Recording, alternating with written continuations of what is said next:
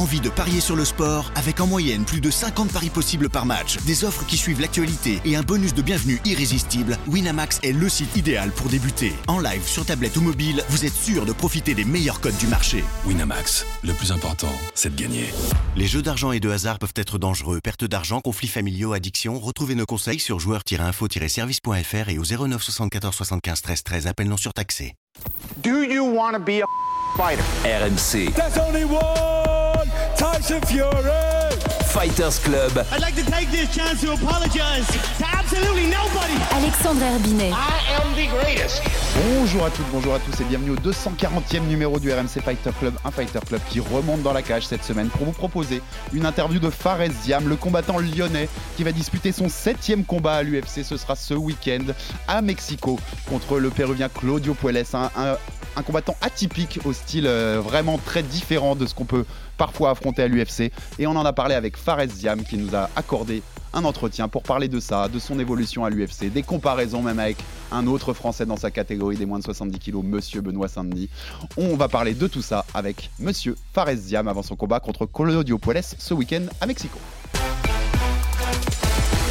Comment ça va, Fares? Ça va super et toi? Ouais, ça va très bien. Et Fares, donc tu es à Mexico, hein, City, on se le disait juste C'est avant de ça. commencer l'interview. Tu es arrivé euh, donc le 1er février, tu me disais, euh, pourquoi déjà être, ve- être venu si tôt? Et euh, où est-ce que tu t'es installé pour euh, finir ton camp euh, de préparation? Alors, euh, pourquoi être venu si tôt? Bah, parce que en fait, euh, Mexico, c'est 2400 mètres d'altitude et un effort euh, physique euh, en altitude, c'est pas le même euh, qu'à qu'au niveau zéro. Comme nous, en, en France, on a peut-être à Lyon, on est peut-être à 130 mètres. euh, voilà, c'est très très bas comparé à ici. Donc, c'était pour m'adapter au niveau euh, de mon cardio, de mon souffle, pour être prêt euh, le jour du combat.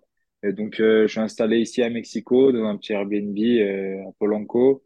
Je m'entraîne dans une salle qui s'appelle, c'est la, c'est la salle de Mario Belgado, Mario Delgado, pardon, un coach de jiu-jitsu brésilien ici, euh, sous Renzo Grassi.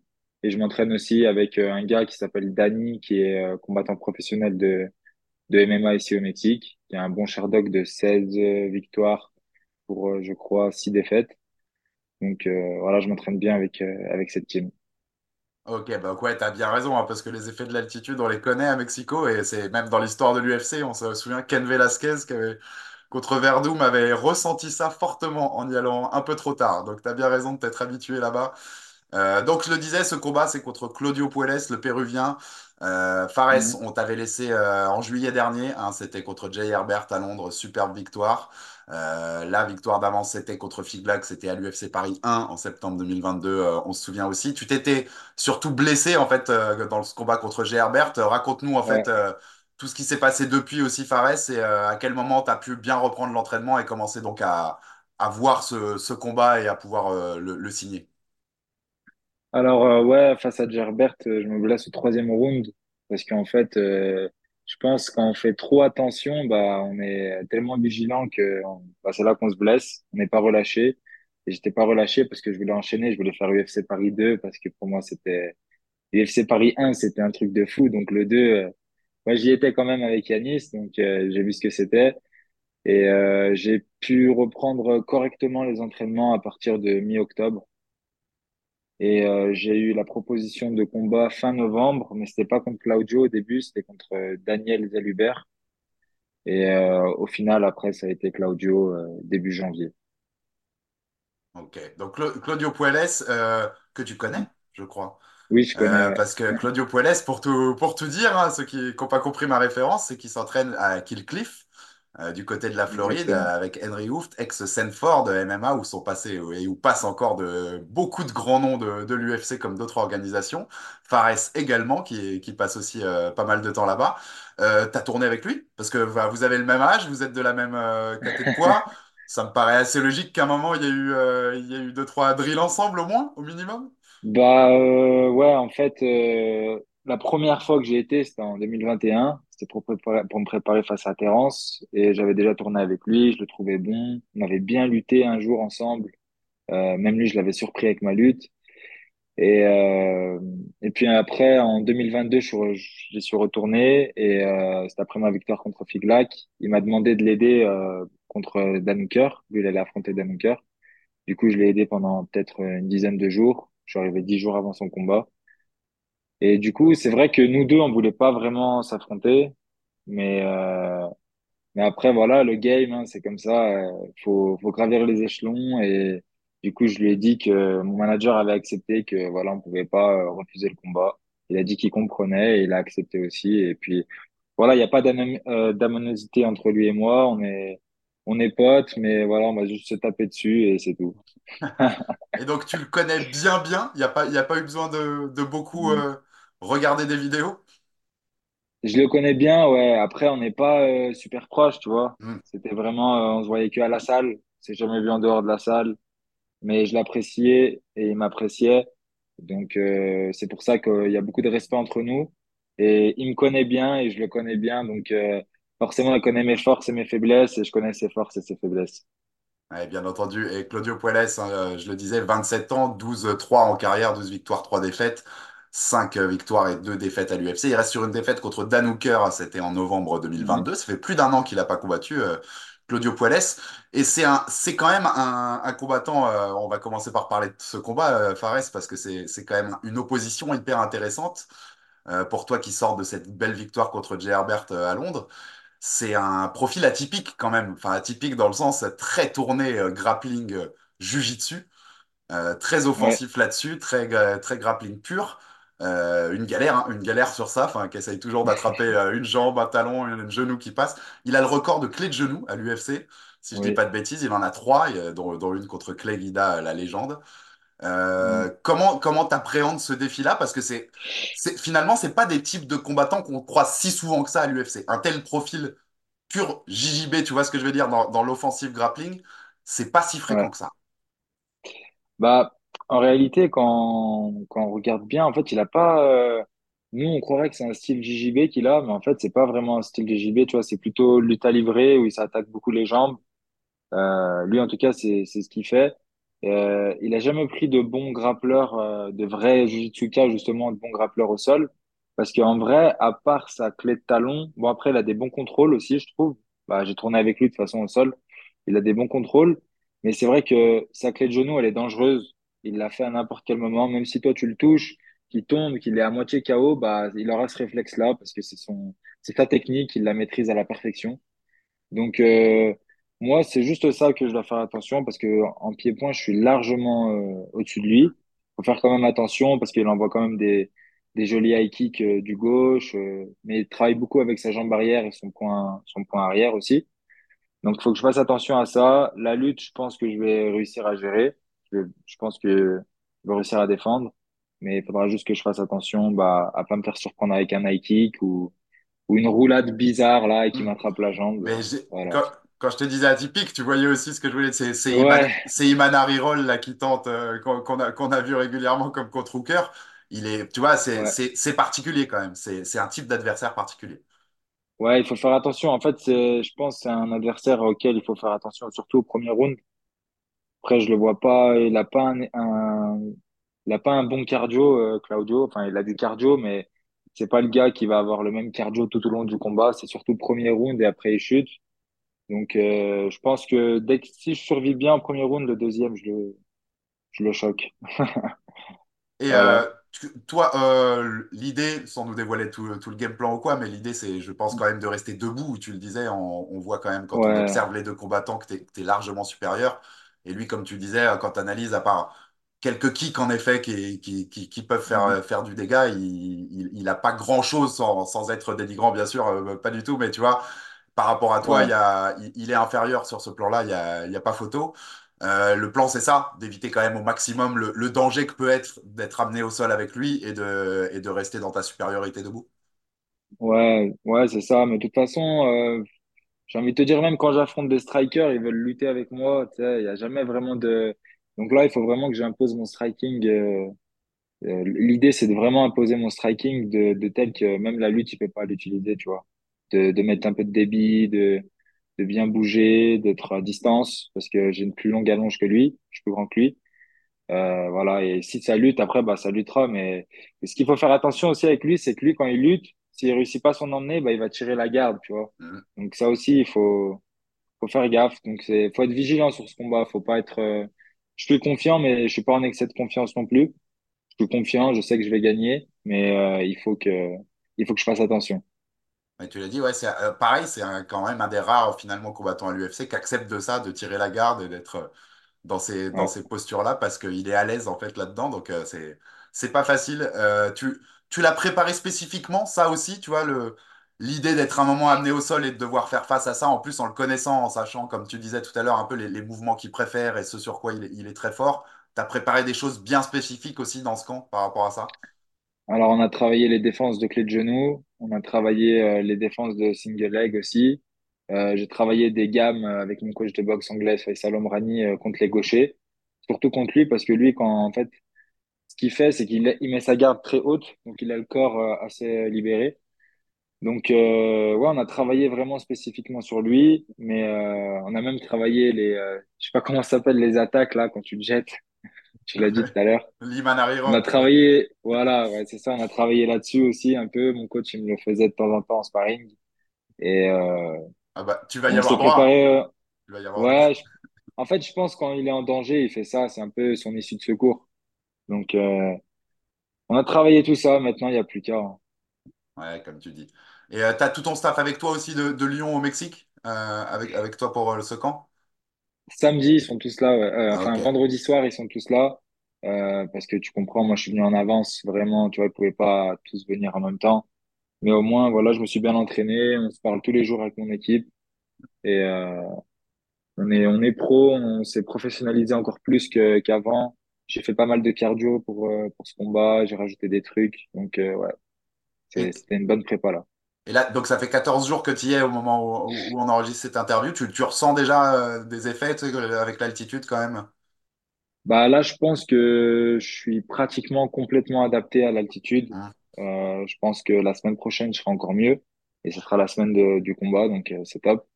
Les pro- la première semaine, c'était un peu dur au niveau cardio et du souffle. En plus, la ville, euh, bah, elle est quand même polluée, hein, 23 millions d'habitants. euh, Il y a beaucoup de trafic, de voitures, tout ça. Et en plus que c'est en altitude, il n'y a pas beaucoup d'oxygène. Donc, euh, au début, c'était un peu dur au niveau du souffle, mais là, maintenant, c'est, ça va beaucoup mieux. Tu auras peut-être le temps, non, tu découvriras pas le pays après, après le combat, tu restes pas un peu? Bah, normalement, je vais, je rejoins Yanis pour son combat, donc euh, Ouais, on va ouais. encourager Yanis. Il y a, il y Mais j'ai visité un peu quand même en deux semaines là. Je me balade, je, je suis qu'à pied, j'ai pas pris de voiture avec le trafic qu'il y a ici, donc euh, je me balade un peu, ça va. Non, mais mais il y a des priorités, t'as, t'as, t'as bien raison avec Yanis. Et Voilà. justement, quand même, ce, ce Mexique, parce qu'on en parle, euh, c'est quand même une super occasion, parce que euh, je te le disais avant aussi qu'on commence l'interview, c'est marrant pour le clin d'œil, il- le dernier UFC à Mexico City, c'était quelques semaines après tes débuts, en septembre 2019, toi à l'UFC, toi c'était à Yas, Ouais, Island, sur la carte de, de Khabib contre, contre Poirier. Euh, c'est un petit, c'est pour le clin d'œil, mais c'est cool. Enfin, que tu vois comment tu, qu'est-ce que tu, tu ressens par rapport au fait d'être sur cet event à Mexico? Aujourd'hui, on sait qu'il y a beaucoup d'events à l'UFC qui sont à l'Apex où t'as, t'as un petit truc en moins au niveau public, tu vois. C'est une autre façon de combattre aussi. Euh, là, c'est une grande salle, ça va être une méga fête parce qu'il y a, y a, y a. Moreno, euh, il y a Rodriguez euh, contre Ortega aussi, Moreno Royval. Enfin, ça va être une super fête avec le public mexicain qui attend ça depuis quelques années. Tu, comment tu, vis ça et t'es, t'es content de, vivre ça? Moi, je suis content de combattre quand il y a du public et surtout, je suis, content de combattre quand il y a du public parce que c'est des grandes cages. L'UFC Apex, c'est petites cages, c'est pas trop bien pour moi pour me déplacer, tout ça, mais on accepte quand même aussi. Donc, euh, ouais, je suis content. J'espère qu'il y a une volonté de, derrière tout ça de l'UFC de me montrer au public. Donc, euh, je suis, je suis assez content. Et après, comme tu as dit, hein, depuis 2019, ils sont pas revenus. C'était à mes débuts. Euh, septembre 2019, c'était mes débuts. Donc, ouais, je suis content. Je suis de retour, euh, je suis de retour dans une grande, une grosse carte et ça me fait plaisir. Ouais, puis c'est une grosse carte, ça va être très vu aussi parce qu'il y a, il y a aussi toute la communauté latino-américaine euh, aux Ouais. États-Unis. Enfin, c'est, c'est des cartes qui, qui, qui sont beaucoup vues, donc je pense. Donc, tu as raison, l'exposition, euh, elle est là clairement. Ce, ce combat contre Claudio Puelles, on le disait, dernière défaite pour lui, c'était contre Dan Hooker. Euh, c'était une, euh, c'était un combat pour rentrer dans le top 15, euh, les portes du top 10 hein, chez les lightweight. Euh, il n'a pas combattu depuis. Euh, tu le vois comme une grosse opportunité. On se commence à se rapprocher euh, bien, bien sévèrement du top 15. Si on gagne, ce serait ta troisième victoire de suite pour le coup. Alors, euh, ouais, je pense que moi, là, je suis à une, un ou deux combats du top 15, voire du top 10. Euh, moi, pour moi, j'ai carrément le niveau du top 15. Dan Hooker, je le prends, euh, je le tape facile. Pas facile, mais je le prends, je pense. Euh, Il y aura pas de, je ferai pas le même combat que Claudio, en tout cas, ça c'est sûr. Donc, euh, ouais, en tout cas, moi, après ce combat, je demande euh, Dan Hooker directement. J'aimerais bien le prendre à Paris, si c'est possible, en, début de carte principale, en main event, comme ils veulent. Mais euh, mon objectif, là, c'est clairement ça. Moi, je sais que j'ai le niveau top 15. J'ai déjà tourné avec Benoît, j'ai déjà tourné avec euh, tout ça. Et je sais que mon niveau, il, il est euh, similaire à- au leur. Donc, euh, maintenant, il manque plus qu'à performer en combat. Voilà, je dois libérer, euh, je dois me libérer un peu plus en combat. Et si je bats Claudio, euh, je demande Dan Hooker. On- tu, tu- je rebondis sur ce que tu viens de, de dire. Euh, Déjà, ouais, c'est cool. Ça pas de belle perspective. Hein. Dan Hooker, euh, Fares Diam à Paris. On prend Fares, hein, vas-y.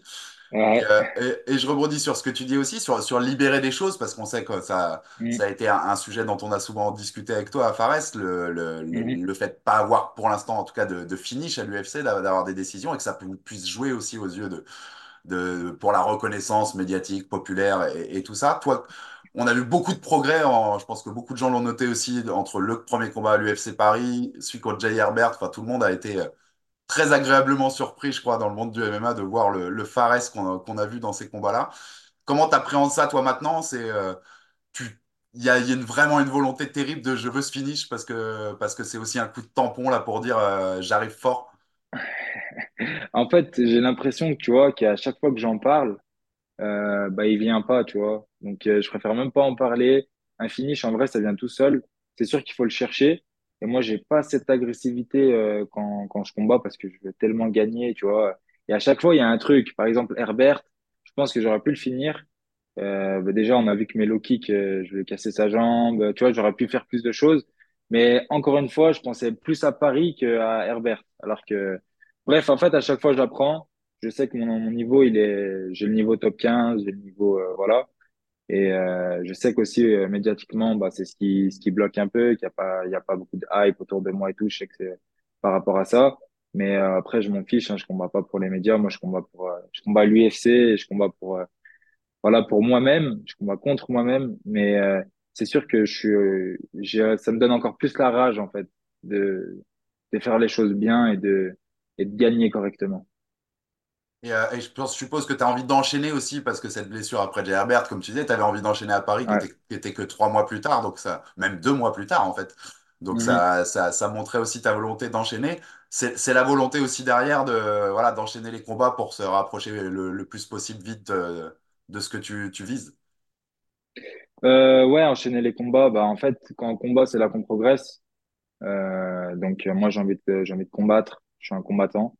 Donc, euh, c'est mon, c'est mon taf, m'entraîner, bien manger, bien dormir et combattre. Donc, euh, là, j'aimerais bien combattre euh, mois de juin.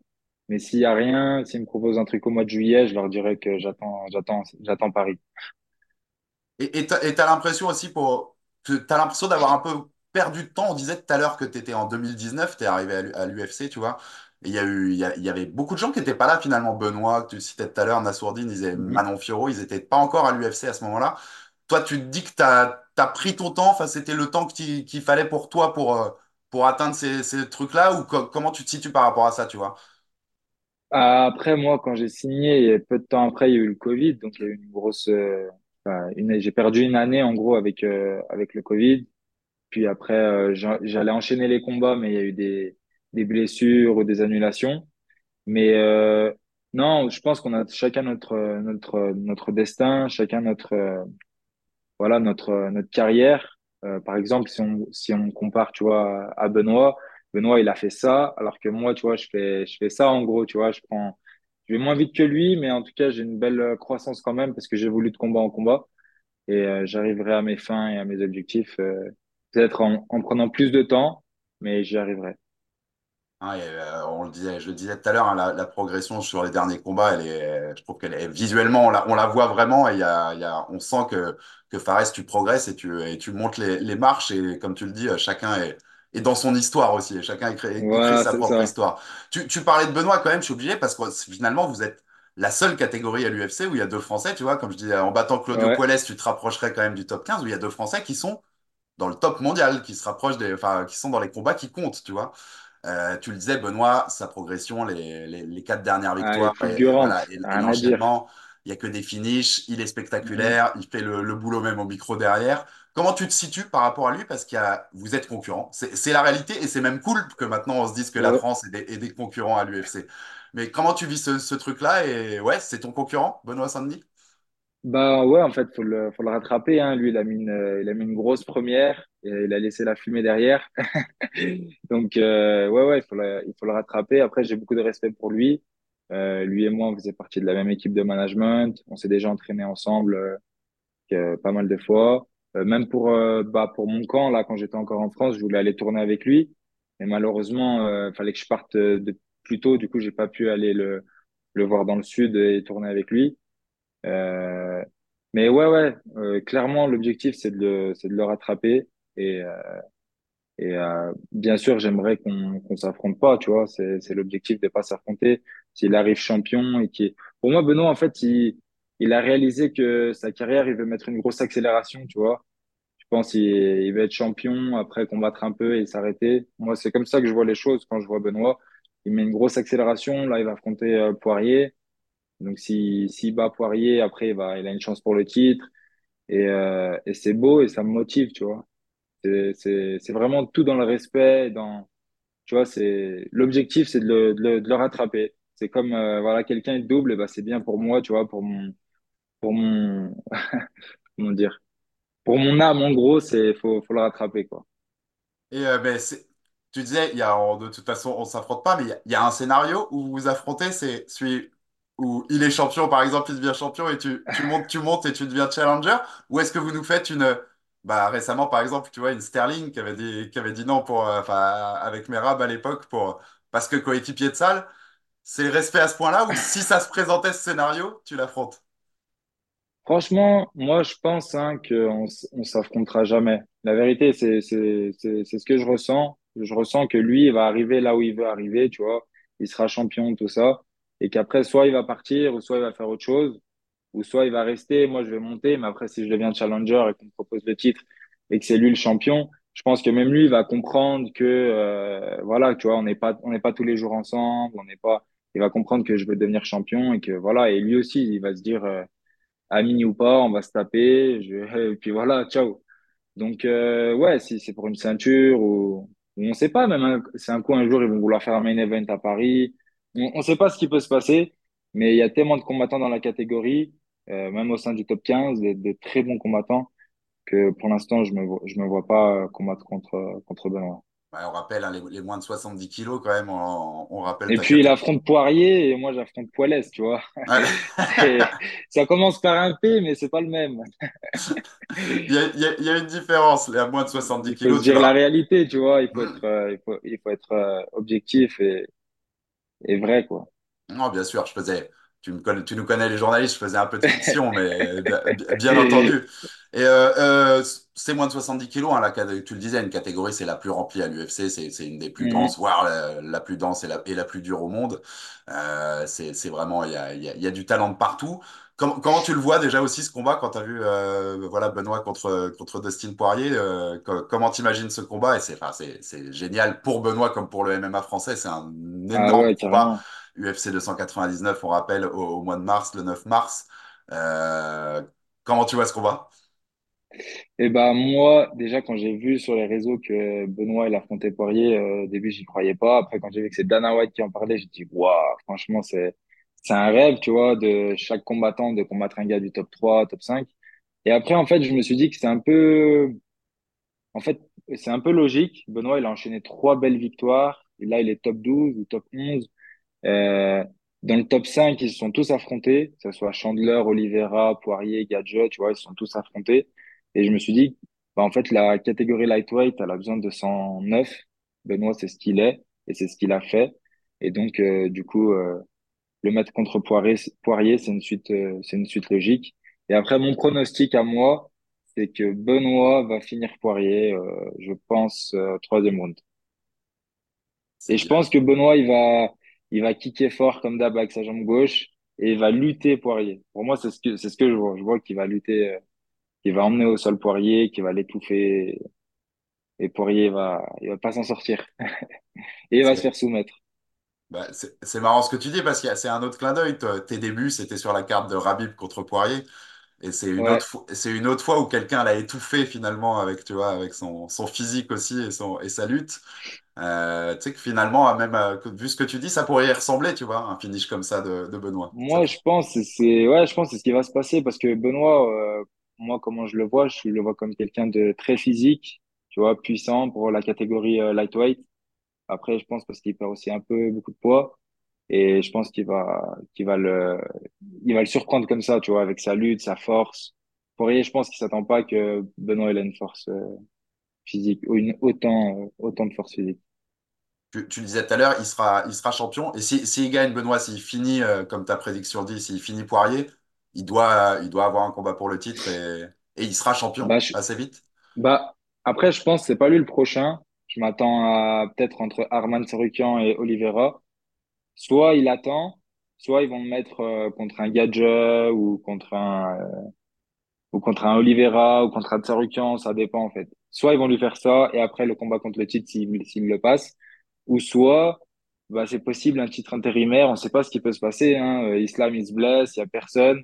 Hop, Benoît contre Tsarukyan, titre intérimaire, tu vois, ça peut ça peut être ça peut être comme ça aussi.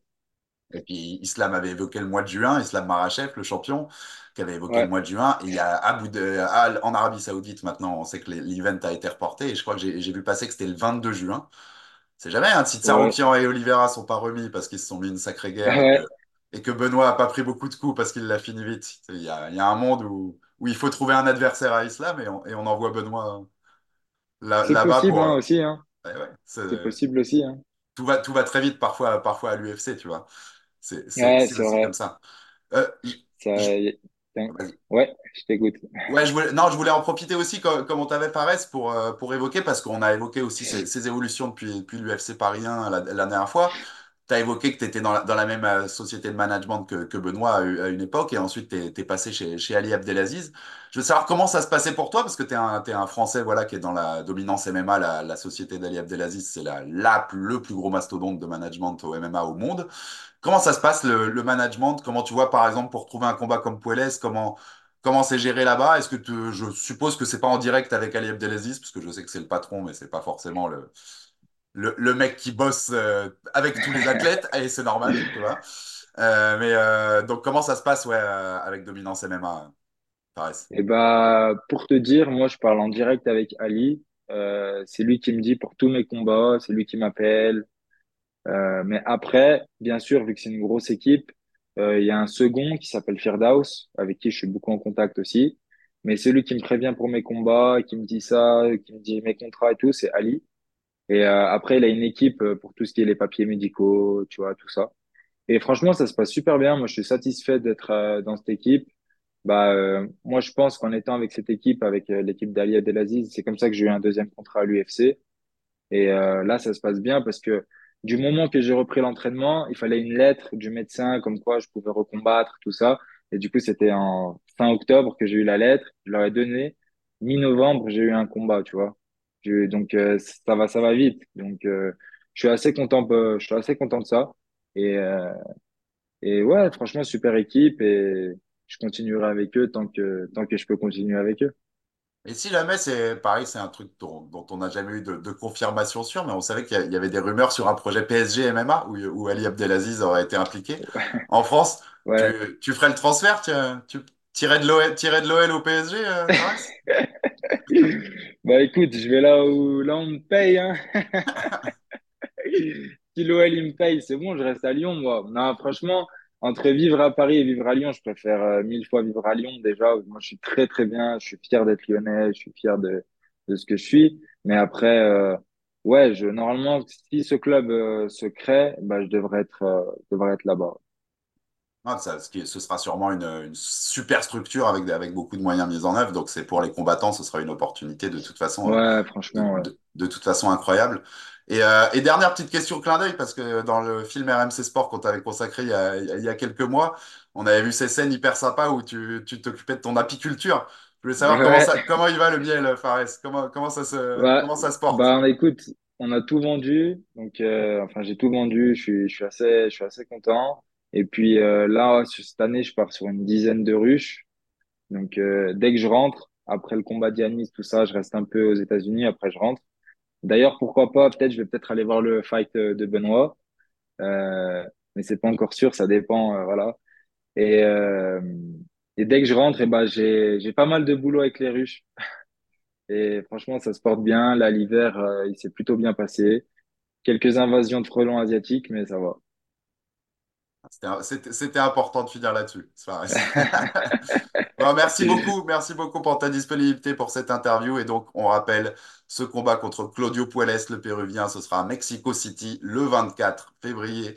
Et ce sera bien sûr sur RMC Sport à suivre en direct. Et on retrouvera Fares qui continue et qui vise cette troisième victoire de suite à l'UFC pour tenter de se rapprocher du top 15 chez les moins de 70 kilos. Et c'est pas une mince affaire parce qu'il y a du monde dans cette catégorie et il y a beaucoup de, il y a beaucoup d'ambitieux. Euh, merci Fares, à ça. très vite. Et puis, euh, bah, tu as un petit prono euh, pour ton combat. Comment tu, comment tu nous ter- termines ça? Tu nous le termines ou? Allez, Écoute, comme je t'ai dit tout à l'heure, quand j'en parle, euh, c'est vrai, c'est vrai. j'espère Je, que ça je va devrais venir. pas te euh, relancer. Ouais. mais si tu me relances, euh, moi je pense TKO, crochet au foie, euh, troisième round. Tu l'as dit tout à l'heure, il a la garde haute, il est exposé au foie, donc euh, Voilà. trans- transforme l'essai. Merci beaucoup Fares Diam et à très vite sur RMC Sport. Merci. Et un grand merci à Fares Ziam de nous avoir accordé cette interview où vous retrouverez le combattant français ce week-end à Mexico contre Claudio Puelles et ce sera bien sûr à suivre sur RMC Sport comme d'habitude pour tous les événements de l'UFC. Abonnez-vous sur toutes les plateformes pour rater aucun épisode du RMC Fighter Club. Envoyez-nous de la force, des commentaires, des pouces bleus, ça fait toujours avancer le bousin. Et à très vite pour un nouvel épisode du RMC Fighter Club. RMC, Fighters Club. Envie de parier sur le sport avec en moyenne plus de 50 paris possibles par match, des offres qui suivent l'actualité et un bonus de bienvenue irrésistible, Winamax est le site idéal pour débuter. En live sur tablette ou mobile, vous êtes sûr de profiter des meilleurs codes du marché. Winamax, le plus important, c'est de gagner. Les jeux d'argent et de hasard peuvent être dangereux. Perte d'argent, conflits familiaux, addiction. Retrouvez nos conseils sur joueurs-info-service.fr et au 09 74 75 13 13. Appel non surtaxé.